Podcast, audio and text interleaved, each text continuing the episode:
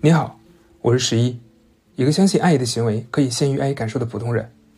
这里是四月于十一电台，这个电台会在每个月不定期更新一些我感兴趣的内容，可能是综艺，或者美剧，或者电影，讲一讲我看过这些东西之后的感受。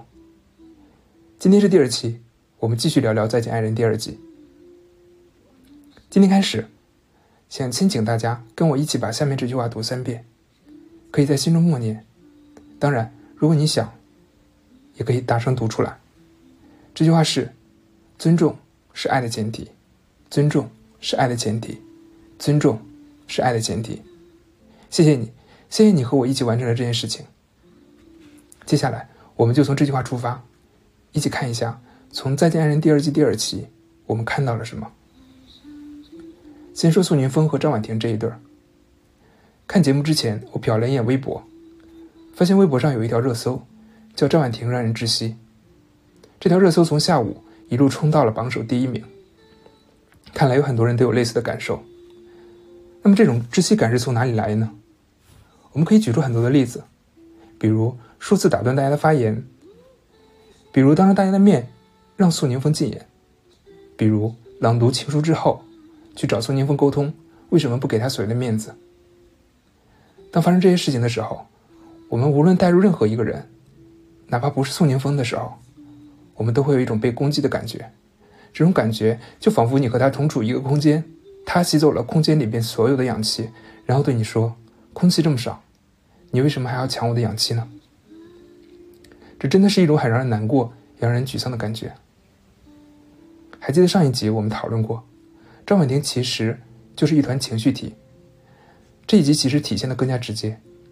不过，相信我们都承认，与其说他是一个坏透了的人，不如说他其实控制自己情绪的能力真的是糟糕透了，以至于表现出的行为让大家真的非常讨厌这个人。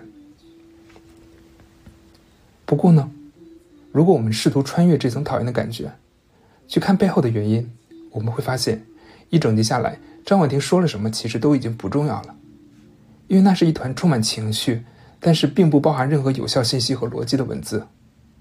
如果我们按照平时的逻辑去理解那段话的话，我们会感到不适和冒犯。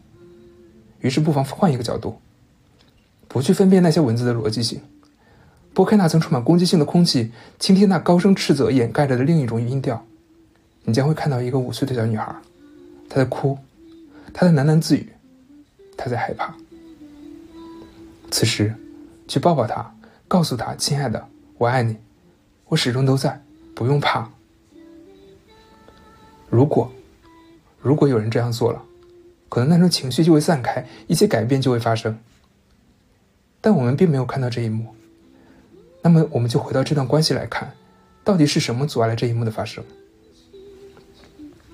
在张婉婷和宋宁峰的这段关系中，张婉婷始终其实都没有看到真正的宋宁峰，她在宋宁峰上投投射了太多自己期待的完美的丈夫的形象，而当两者不一致的时候。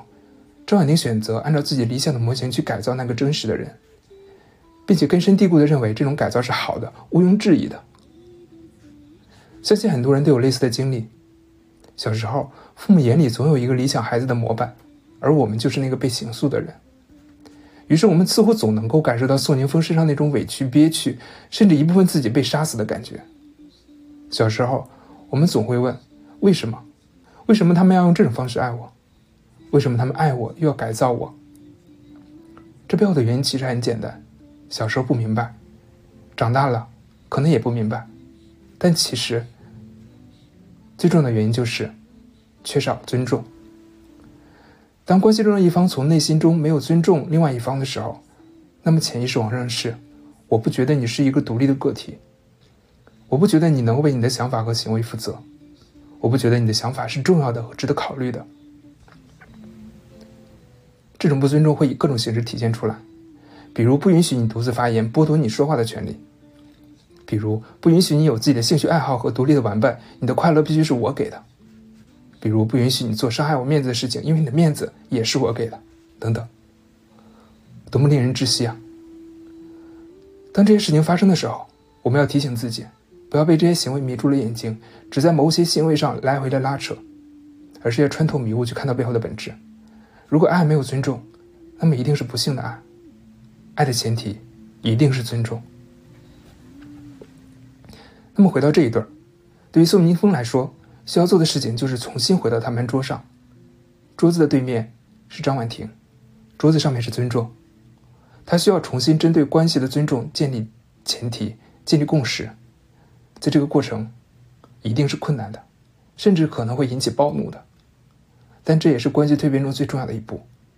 如果不过去，那么后面日日都是不幸；如果过去了，那么恭喜他们。躲过了一个确定性不幸的结局。虽然往后的路依旧可能充满艰辛和不确定，但对于他们来讲，至少多了一个同伴，而不是老板。接下来，让我们看看艾薇和丽萨姐这一对。上一集我说这一对暴露的信息太少，而这一集很多信息展露出来之后，很多答案也就慢慢浮现到水面上。比如我们看到。当艾薇不允许丽萨姐一周出去打一次麻将的时候，自己一周最多却有七天在外面喝酒。比如，明明丽萨姐只有一次严重的超时，却被艾薇放大表述成似乎每天都是这样。再比如，虽然是情书环节，艾薇却把情书变成了一封控诉书，使得丽萨泪洒当场。这些细节让我们更加清楚，这一对的问题的核心，远远不像艾薇之前所说的那样，是因为打麻将上瘾。而导致关系无法维系，这其实是一场关于什么是爱的决裂。艾薇想要的是，我爱你，所以你要听我的。我要的是关系中的权利，这是一种不尊重对方的体现。而丽萨姐想要的是，你爱我，请你听我说，这是自我意识的觉醒，是对于尊重的渴望。我们看到丽萨的爱是深沉而卑微的，否则我们不会看到当丽萨听到那宛如刀锋一样的困诉书。一刀一刀的插入自己的心脏，自己流下眼泪，但是，却还要先迈出那一步，才能获得那一个拥抱。讲到这里，我们短暂的岔开一下，尝试回答这样一个问题：尊重是关系长久的前提吗？很显然，答案并不是，因为现实中有太多不平等的关系可以存续几年甚至几十年。那么接下来的问题就是。我是否可以为了维护一段关系，选择放弃尊重？答案是，能也不能。为什么这么说？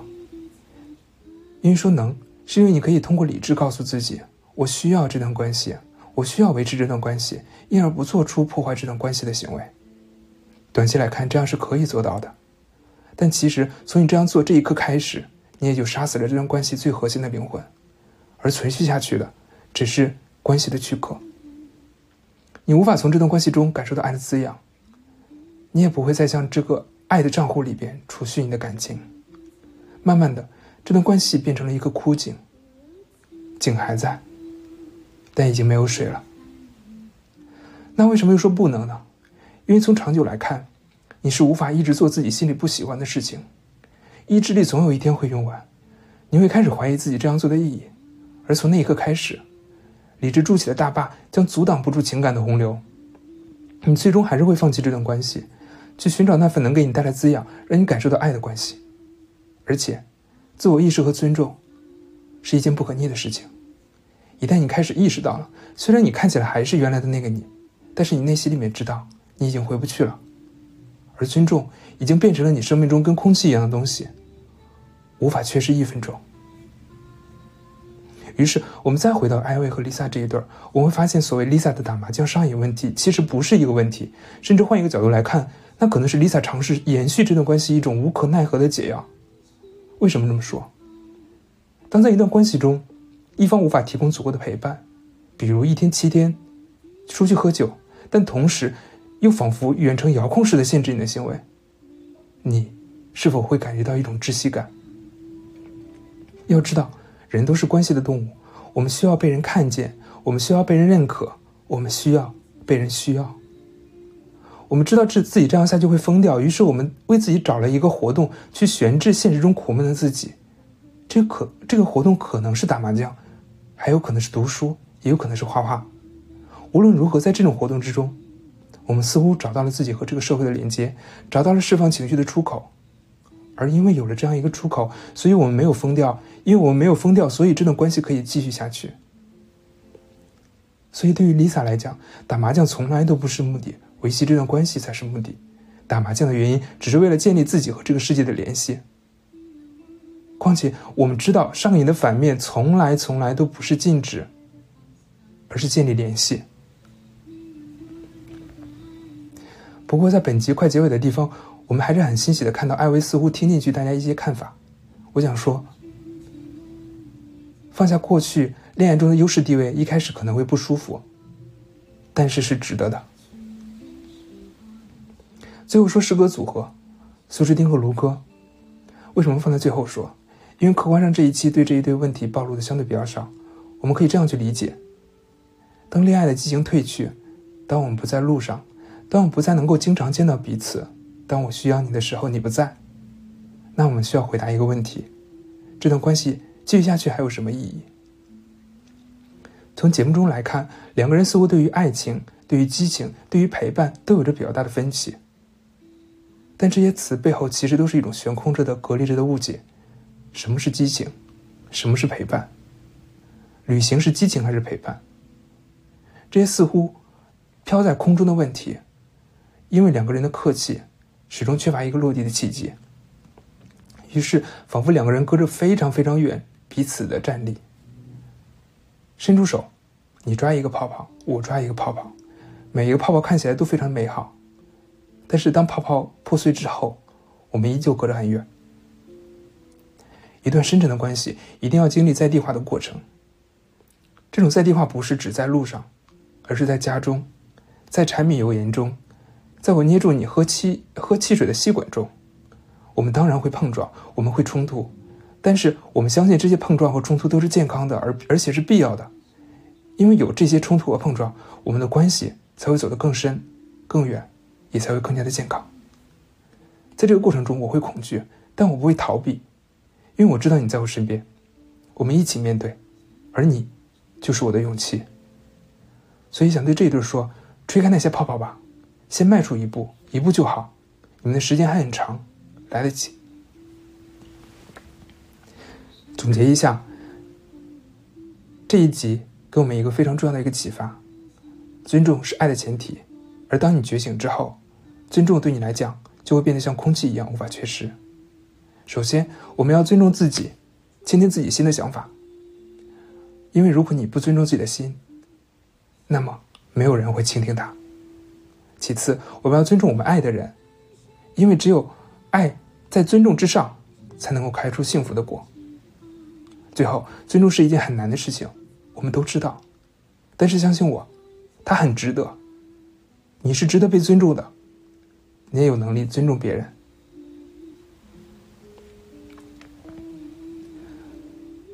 过了很久，我想起之前看过《简爱》那对经典的台词，于是想放到最后送给大家。你以为我会留下来吗？成为你觉得无足轻重的人吗？你以为我是一架自动机器吗？一架没有感情的机器吗？能让我的一口面包从我的嘴里抢走，让我的一滴活水从我的杯子里面泼掉吗？你以为因为我穷、低微、不美、矮小，我就没有灵魂、没有心吗？你错了，我的灵魂跟你的一样，我的心跟你的也完全一样。要是上帝赐予我一点点买和一点点财富，我就要让你感到难以离开我。就像我现在难以离开你一样，我现在跟你说话，并不是通过习俗惯例，甚至不是通过凡人的肉体，而是我的精神在同你的精神说话。就像两个都经过了坟墓，我们站在上帝脚跟前是平等的，因为我们是平等的。这里是四月于十一电台，我是十一，一个相信爱意的行为可以先于爱意感受的普通人。我们下期再见。